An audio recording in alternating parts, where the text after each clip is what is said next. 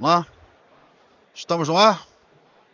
Estamos no ar para mais uma entrevista aqui do Estúdio PBR na Bahia Oil Gas Energy. Agora o nosso convidado é o João Vitor, que é diretor de comercialização e novos, novos negócios da Petro Recôncavo, né? Uma empresa que já está aí nesse mercado de desenvolvimento de ativos em terra há muitos anos, né? Foi pioneira nesse, nesse, nesse setor que mudou muito, né? Em anos recentes com esses movimentos que a gente teve e que agora tem aí o desafio de continuar botando esses negócios, esses mercados de pé e para frente.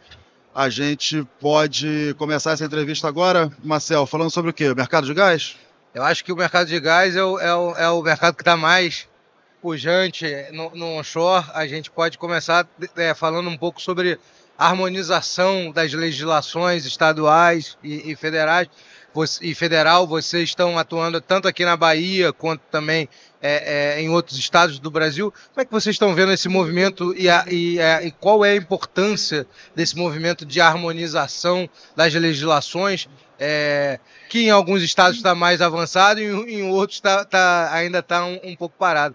É, o quanto isso é importante para a atividade de vocês hoje? Boa, boa tarde. É, é, fundamental tá? a gente continuar evoluindo o mercado de gás natural. Para falar um pouquinho da evolução no histórico recente, a gente teve uma conjunção de esforços que surtiu muito efeito, né?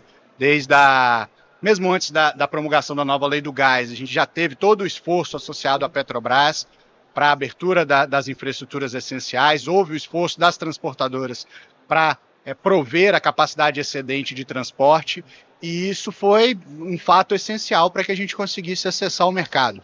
Desde o início do ano passado, em 2022, a gente já comercializa 100% da nossa produção para as distribuidoras de gás do Nordeste e também já assinamos com consumidores livres de gás natural, o que tem feito uma, uma relação positiva para todos os lados. A gente remunera muito melhor a nossa molécula, gera investimentos no onshore, continua incrementando a produção em volumes além do que a gente esperava no nosso relatório de reservas, e a gente proporcionou para as distribuidoras em que a gente vendeu gás os preços de gás natural mais baratos do país, haja visto o que aconteceu na Potigás e o, e, o, e o contrato de gás que a gente tem aqui com a própria Bahia Gás. Agora, muita coisa ainda precisa evoluir. É, acho que até uma coincidência feliz, nós fizemos um monitoramento interno na Petro Recôncavo é, dos estados que vinham é, é, gerando as suas legislações, e aí principalmente olhando com a, a visão do, do, consumidor livre, né, de como os estados iam estabelecer os mecanismos para migração é, do mercado cativo para o mercado livre de gás natural, as condições, a tarifação desse serviço, junto além da tarifa do uso do sistema de distribuição, se você teria algum tipo de taxação em cima disso, é, é, e nós observamos que alguns estados saíram muito à frente é, somos aqui muito é, é, é, a favor do que foi lançado recentemente, que a BPIP fez parte, que é o, o, o, o relivre ali para que se acompanhe. Gerou uma polêmica. Né? Gerou uma polêmica, mas é, é, nós aqui acompanhamos. E eu posso dizer que dentro da Petro Recôncava a gente tinha uma visão muito similar daquele ranking. O que traz para a gente uma visão de que alguns estados estão muito mais prontos, é, trazem um ambiente mais dinâmico, nós já nos credenciamos e temos conversas mais avançadas com alguns consumidores livres nos estados em que a gente acredita que é, nós não podemos criar novos royalties, na nossa visão, para o consumidor livre estar é, é, tá produzindo. Eu acho que o racional é que as distribuidoras façam aquilo que elas foram criadas para, que é o serviço de distribuição de gás canalizado, e que possa existir uma comercialização direta. Isso eu acho que vai continuar gerando valor, principalmente para os consumidores industriais, porque eu acho que o mercado evoluiu muito, mas para os grandes consumidores a redução do preço do gás ainda não foi muito grande. Isso precisa continuar acontecendo. Acho que o esforço inicial foi muito importante, mas dar essa transparência, continuar olhando para frente, vai ser fundamental para o preço do gás realmente é, se tornar mais competitivo no Brasil. Você falou de, de, de algumas medidas que precisam é, é, ser, ser feitas, tomadas, para que para que isso, é, esse ambiente regulatório do gás fique melhor. É, quais outras ações você, traria assim como importante para que a competitividade desse setor é, é, é gere sustentabilidade para o negócio? É, se nós olharmos um, um, desmembramento do preço do gás natural, naturalmente tem a questão dos impostos ali, que é melhor a gente uhum. é, é, não se dedicar tanto a ela. Temos uma reforma que... tributária vindo aí. Exatamente, renovado, é, é, uma né? questão diferente. Aliás, é, sempre temos uma reforma tributária. Sempre temos, exatamente. Mas quando a gente olha para a estrutura de, de, de, de, precificação do gás natural, né, nós temos o upstream, nós temos a estrutura de escoamento e processamento, transporte e distribuição. É, é, o upstream é um pedaço dessa estrutura. Eu acho que o gás natural, o, o gás natural no Brasil tem um futuro muito promissor, seja pelas rotas adicionais do pré-sal, seja pelo desenvolvimento do BMC 33, mas também muito no onshore e é, a gente acredita bastante nisso. A PetroRecôncava incrementou em 90% a sua produção de gás no, campo, no polo Miranga no primeiro ano de produção. E a gente vai começar ainda a perfurar nesse polo é, nos próximos anos a gente vê a bacia do Tucano é, é, é, com empresas retomando. Isso vai aumentar a oferta e à medida que a gente consiga ter mais gás disponível, esse segmento tende a baixar. Mas uma coisa que ainda muito nos preocupa são os custos de midstream. Tá? Eu acho que hoje essa parcela ainda leva uma, eu diria, um stake do preço do gás natural muito acima da média mundial. É uma indústria muito sólida, muito segura, que é uma indústria de tarifa, é, não é tão estimado que, essa, que ela seja dona de um stake muito grande, é, como 30%, 40% daquilo que é o preço do gás final. É, é a gente viu alguns casos, por exemplo, como as UPGNs privadas que foram construídas no Brasil, fora do ambiente da Petrobras, e o custo de operação dessas UPGNs é um terço do que a gente olha hoje nas UPGNs abertas é, pela Petrobras para acesso. E não é diferente no transporte. A gente entende muito bem o legado, os contratos legados a partir da passagem da TAG e das outras é, é, transportadoras, mas se o Brasil não olhar para frente com uma necessidade de a gente racionalizar esses custos também, o gás natural na ponta não vai evoluir. E aí eu acho que aí um ambiente regulatório que não, não busca amarrar tanto, mas busque dar diretrizes melhores. Eu acho que um exemplo claro é o link entre as transportadoras. É, é ele foi estabelecido que eu posso hoje colocar gás na TAG e tirar na malha da NTS ou na TBG. É, mas por mais que exista uma redução muito grande na segunda tarifa de transporte, não existem essas reduções na penali nas penalidades. E as penalidades não são pequenas. De forma como você faz a conta da cadeia de todo esse elo, pode ser que seja proibitível acessar uma distribuidora de gás no sul do país. E eu acho que o objetivo é que isso não aconteça, que efetivamente a gente tenha uma indústria de rede, consiga acessar todos os locais e a Petro Recôncavo tem interesse em acessar não só o Nordeste, a gente tem interesse em estar nas outras regiões do país, desde que a gente consiga fazer essas questões acontecerem. A gente está justamente nesse momento né, de uma discussão do que fazer com esses contratos legados.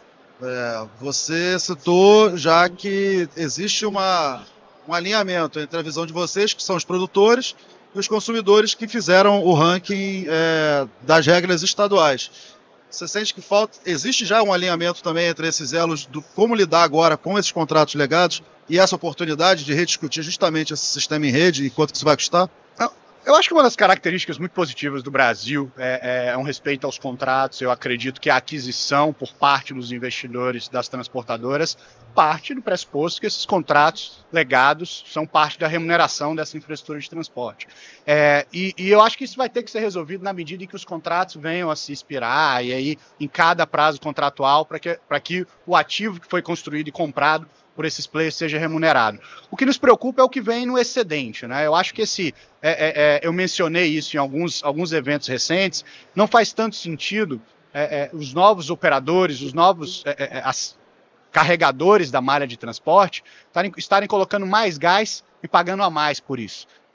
e eu, eu, francamente, não vejo na prática de que o, o valor da tarifa para o gás adicional é mais barato que o valor dos contratos legados. Não é o que a gente vê é, é, na realidade, principalmente quando a gente olha um compromisso contratual de 100% de ship or pay, por exemplo, eu tenho que assumir volumes. E a realidade desses campos é que você lidar com uma incerteza. Você quer produzir mais gás e é salutar para todo mundo que eu possa produzir mais rápido e colocar esse gás na malha o quanto antes. Mas a gente acaba tendo que lidar com amarras contratuais que eu acho que são heranças desses contratos legados. Então eu acho que o, me o mecanismo é que a gente possa tratar as questões de uma forma diferente. Os novos entrantes da malha de transporte, eles não precisam fazer parte desses, dessas heranças, desses contratos legados, mas a gente deveria ter uma realidade mais dinâmica. E aí eu vejo um pouco ainda de falta de a gente discutir isso, é, por mais que eu acho que as, as transportadoras estão se colocando à mesa para discutir, mas talvez até o regulador possa nos ajudar a acessar um ambiente mais mas aberto para esse mercado de gás natural no transporte também. Você entende que essa discussão cabe agora na, na resolução das tarifas que a ANP vai colocar para discussão? Acredito que sim. Acho que a gente tem que entrar nessa discussão agora. A gente teria que tratar separadamente essa questão do, do gás incremental, do gás além do volume que já remunera a infraestrutura, que define a, a, a tarifa básica. Naturalmente, a, as métricas e a matemática para gerar uma tarifa de transporte não é tão trivial, mas eu acredito que é o momento ideal para a gente tratar essa questão. Você tocou num ponto, uh, João, que é a questão do, do gás incremental e para outras empresas o óleo. É, como é que vocês estão vendo o movimento da ANP para toda essa discussão de redução de royalties, então, é, para incentivar o, o, a indústria independente no Brasil? A gente teve uma, uma, uma, uma resolução do CNPE que acabou é, dando diretrizes para isso, mas que é, a, atualmente parece que essa discussão meio que, que diminuiu, né? deu uma, uma arrefecida. Como é que vocês estão vendo isso e qual que é a importância desse tipo de movimento para a produção de vocês? Acho que desde o REAT, né, como o Márcio falou, a gente vem tendo as mudanças de nome, o Márcio Félix mencionou na abertura aqui do evento, mas eu acho que existe um propósito em a gente poder incentivar o incremento da produção em campos maduros e marginais. É, a gente teve a primeira, o primeiro incentivo com base na, na, na, na redução de royalties para produção incremental, do qual a gente já tem feito uso nos, nos pedidos de postergação de contrato, têm sido fundamentais, porque na prática ele viabiliza a gente ter um incentivo maior para continuar investindo, né? Aquela, aquela margem incremental de produção, ela tem um retorno melhor. O, os campos onshore eles são muito é, competitivos, mas eles têm, eles têm um lifting cost, eles têm um custo de capital de desenvolvimento, e você precisa hoje, dado que eles são maduros, tentar acessar horizontes mais profundos e trabalhos mais complexos. Esse incentivo é fundamental. É, nós vimos ao longo do ano passado diretriz do CNPE e, e, regulamentação da definição dos campos marginais. Né? A gente teve ali o, o, o, os marcos de produção associados a campos terrestres, a volume a BSW e a campos offshore em águas rasas, e a gente parou um pouco aí. A gente teve até depois uma resolução do CNPE que determinou a redução para 5% do ROT dentro da base legal, naquilo que pode ser feito no ambiente infralegal, mas isso ainda não foi colocado em prática. Nos preocupa um pouco que isso se eu não estou enganado, não está na agenda regulatória atual da ANP, é, e eu acho que esse é um marco fundamental. Nós temos esses exemplos. A gente tem os campos muito bons dos ativos que a gente adquiriu, campo de Miranga, mas você tem um campo do lado ali de Sussuarana que produz 10 ou 5 barris. Aquele campo, ele, ele, ele é tratado numa gestão de portfólio e ele precisa ter um incentivo para que a gente possa colocar uma sonda para operar nele. Senão o racional econômico vai fazer com que a gente priorize os principais ativos. E, e, os pequenos produtores eles precisam desses incentivos na medida em que eles têm outros contrapesos. A conta do RTM chega para eles, alguns outros, o custo de licenciamento. Então, esses incentivos de redução para campos marginais, eu acho que são fundamentais para criar players de tamanhos adequados que vão desenvolver esses campos menores. Historicamente, no Brasil, os pequenos produtores, e, e talvez vocês tenham sido os primeiros, né, é, é, é, no onshore, pegando lá naqueles contratos de, de, de, de, de, produção para a uhum. É, de serviço né, ainda na época, né? É, historicamente é, tem uma discussão no onshore brasileiro da dificuldade de colocar-se o óleo produzido. Você acha que esse é um assunto que já superamos ou ele precisa voltar para a pauta? É, a gente ainda tem uma dependência grande associada à, à, à infraestrutura no Brasil, tá? Por exemplo, a própria PetroRecôncava ainda depende é, é, de acessar infraestruturas de terceiros para a gente conseguir colocar o gás natural, seja nas refinarias, seja nos terminais aquaviários. É, eu acho que o mercado está abrindo. É, nós estamos muito animados com o closing do Polo Potiguar. A gente vai ter a possibilidade de negociar com um player independente, de métricas muito similares com a nossa, as condições ou para acessar o terminal de Guamaré ou para vender o nosso petróleo. E aí a gente passa a ter um racional de comercialização mais atrelado a valor do nosso petróleo no mercado mundial. O petróleo do onshore brasileiro ele é excepcional em grande instância. Né? Alguns campos são de petróleo mais pesado, mas em geral nós temos campos na Bahia, é, é, em Alagoas, no Rio Grande do Norte, com 38, 40 graus API, com um teor de parafina, que acaba gerando um prêmio para essas, essas, essas refinarias que conseguem fazer esse tipo de, de, de refino. Então eu acho que existe um potencial imenso, ainda não aconteceu, até a questão do próprio Polo Bahia Terra ainda trava um pouco o midstream na, na Bahia, a gente esperava que essas questões fossem resolvidas e que a gente pudesse acessar ou os terminais aquaviários ou ter acesso ao mar aqui na, na Baía de Todos os Santos, ou poder acessar diretamente a refinaria. Agora, caso isso não aconteça, é, é, via a sistemática do desinvestimento, eu acho que os produtores vão buscar suas próprias rotas, sejam individualmente ou conjuntamente. Eu acho que faz muito sentido você juntar produções de 300, 500 barris para formar um pool de, de, de, de players, de produtores que possam acessar um trader ou, um, ou uma refinaria local é, é, é, então a gente ainda vê muito upside, muita coisa boa acontecer nesse mercado. Talvez em analogia ao que aconteceu com o gás natural. Melhora a remuneração e traz competitividade para o mercado. Mas vocês já estão discutindo com outros players esse pool? Essa, essa já é uma, um, um, diálogo que está na mesa? A gente discute há muito tempo, mas bastante, é, é, eu diria, contingente ao que viesse a acontecer no desinvestimento. Tá? No Rio Grande do Norte, naturalmente, nós temos essa dependência do midstream. Eu acho que se tornou uma relação óbvia é, é, com a 3R, na medida que a gente tem uma sessão contratual, é, e na Bahia, de novo, ainda tem uma dependência. Nós conversamos com todos os players. Eu acho que a BPIP é um ambiente onde a gente consegue se comunicar muito bem, entender qualidade, onde a gente consegue fazer o blend ideal. A gente ainda depende um pouco de terceiros, mas nós estamos muito bem conversados e, e, e buscando soluções conjuntas, sim, para esse racional de comercialização. É, hoje, na prática, com a sinalização de que a Petrobras não pretende vender é, o polo Bahia Terra, para vocês tem uma situação particular que vocês usam a infraestrutura do polo para uma produção que é 100% é, é que não é uma produção da Petrobras. O único caminho agora é negociar o acesso, fazer valer as regras de acesso dessa infraestrutura da Petrobras ou tem outras formas de lidar com isso? Olha, é, Primeiro, com relação ao Bahia Terra, a gente não tem como falar pela Petrobras, mas na verdade a Petrobras não disse que não vai vender o Bahia Terra, né? Ela disse que vai reavaliar a ótica do desinvestimento. A gente continua com uma visão muito clara de que não é o foco, não é a, a visão que a Petrobras vai aplicar capital, recurso, atenção em campos que produzem hoje menos a metade de um poço é, é, é do pré-sal. Então é muita atenção para um retorno econômico não tão grande. Nós estamos é, é, é, avaliando como esse processo vai se desenhar. É, eventualmente, a Petrobras pode proporcionar acesso é, a como aconteceu com gás natural, para que a gente possa escoar diretamente a nossa produção e vender é, é, isso ou para a refinaria local ou para a gente poder fazer o transbordo dessa produção. É, a Petrobras tem sido muito amigável a essas discussões comerciais, acho que evoluiu muito no, ao longo dos últimos anos, tem sido uma empresa muito mais dinâmica e aberta. É, então, nós avaliamos tanto a rota de continuar utilizando a infraestrutura atual, mas aí, até voltando à questão anterior de a gente se associar aos players da bacia. A Petro Recôncavo hoje, com os seus ativos, produz em torno de 6 mil barris de óleo sozinha. Se você soma isso, a produção da 3R, a produção de outros players, talvez daqui a pouco a gente consegue uma tancagem e colocar 300 mil barris para um na Baía de Todos os Santos para que alguém venha e faça a compra desse produto. Então a gente tem avaliado essas oportunidades também. Legal. Dessa essa questão do, desinvestimento da Petrobras, é, grande parte do, do, do, que o onshore brasileiro vive hoje é fruto da venda dos ativos da Petrobras.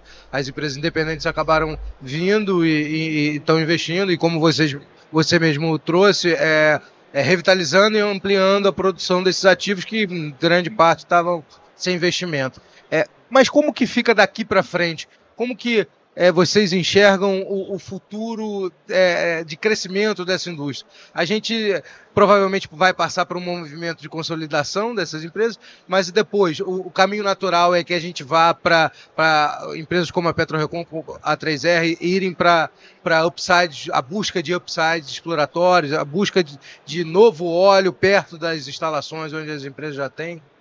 É, eu acho que a gente tem agora um primeiro momento, que é um momento de olhar para dentro de casa, entregar o resultado que a gente prometeu ao mercado, o que a gente trouxe de perspectivas para a ANP, na renovação das extensões das concessões. Então nós estamos hoje muito focados dentro das nossas concessões para poder fazer aquilo que a gente sempre entregou ao longo do tempo, né? A gente conseguir produzir com custos muito compatíveis, a gente ter uma estrutura de capital muito adequada e a gente conseguir continuar incrementando a produção. Agora, eu acho que todos vão fazer isso, se eu pudesse é, ter um palpite, todos vão tentar entregar o melhor valor dos seus ativos mas eu acho sim que o Brasil vai passar, em algum momento, por uma realidade de mercado secundário, Né? Acho que nem todos os nem todos os clusters que a Petrobras vendeu, eles fazem sentido para um mercado aberto. Às vezes foi uma visualização da Petrobras, mas você tem alguns ativos que misturam ativos de midstream, ativos de upstream, óleo leve, óleo pesado, gás natural.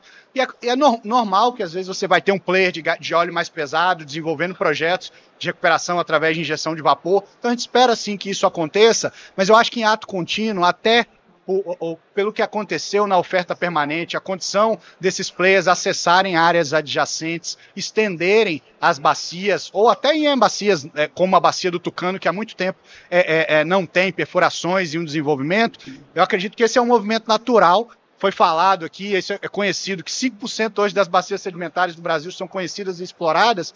Eu acho que existe um potencial muito grande para players que já são, é, é, é, que têm sua eficiência operacional de continuar desenvolvendo essas reservas. Eu acho que esse é um caminho natural de médio e longo prazo para essas empresas. Perfeito. Conversamos aqui com o João, da Petro Recôncavo, diretor de comercialização e novos negócios, direto aqui da Bahia Oil Gas e Energy. Obrigado, João. Muito obrigado a todos. Obrigado a todos. Um abraço. Até a próxima entrevista, gente. Um abraço.